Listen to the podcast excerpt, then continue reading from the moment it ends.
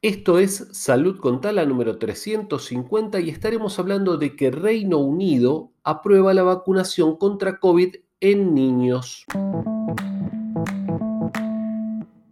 Una nota de página 12 que nos dice Reino Unido autorizó la vacuna de Pfizer para niños de entre 12 y 15 años. ¿Escucharon bien?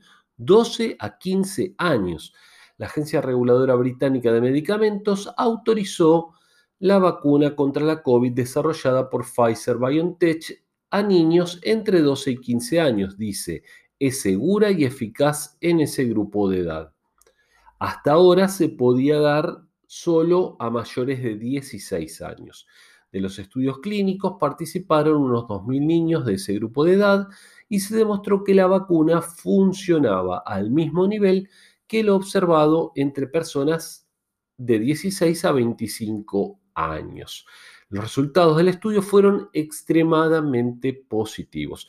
Fíjense a una pausa acá como los países del primer mundo están vacunando niños porque evidentemente a los niños también los afecta la COVID, mientras tanto en los países del tercer mundo como Argentina, donde resido, se está discutiendo si tienen que ir o no a la escuela. Los niños no deben ir a la escuela, no deben ir a la escuela hasta que estemos con inmunidad de rebaño o al menos con una bajada drástica de los casos. Como decimos siempre, que los niños vayan a la escuela en estas condiciones es una locura y las muertes de niños difícilmente porque los niños generalmente pueden tener secuelas pero no la muerte, es muy difícil, pero sí sus familiares pesarán sobre los políticos que tomaron esa decisión, aunque los políticos tendrán conciencia.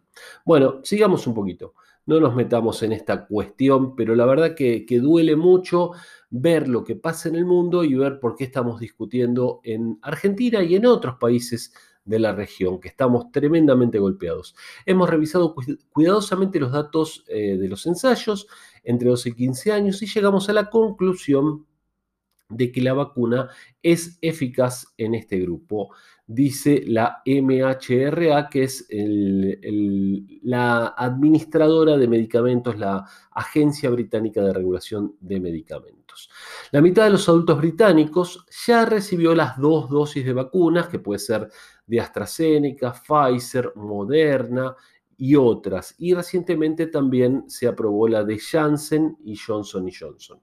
Eh, como contrapunto aparece la de AstraZeneca, la cual no se administra a menores de 30 años por temor a la aparición de casos raros de coágulos en la sangre. Bueno, como ellos tienen para elegir y pueden elegir la que quieran, un caso cada 55 mil, que es aparentemente lo que puede pasar con AstraZeneca, bueno, ellos prefieren que no. Está bien, tienen para elegir, les sobran vacunas, lo veo bien.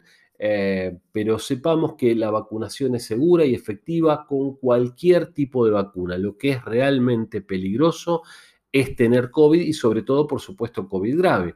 Tras un largo y estricto confinamiento invernal, estricto confinamiento invernal, ven como no hubo clases, hubo confinamiento, Reino Unido registra una importante mejora de su situación sanitaria, la que le permitió ir levantando progresivamente las restricciones. Hay restricciones en todo el mundo. Claro, si vos sos un país rico, podés, digamos, subvencionar un poco mejor a tu pueblo, ¿no?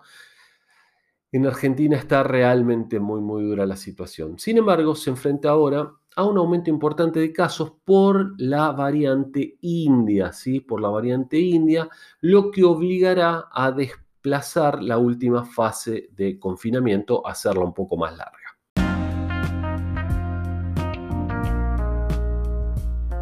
Amigas, amigos, espero que les haya interesado este episodio de Salud con Tala. Recuerden seguirnos, suscribirse a este podcast y seguirnos en las redes sociales y compartir el episodio con algún amigo. Todos los días hacemos Salud con Tala.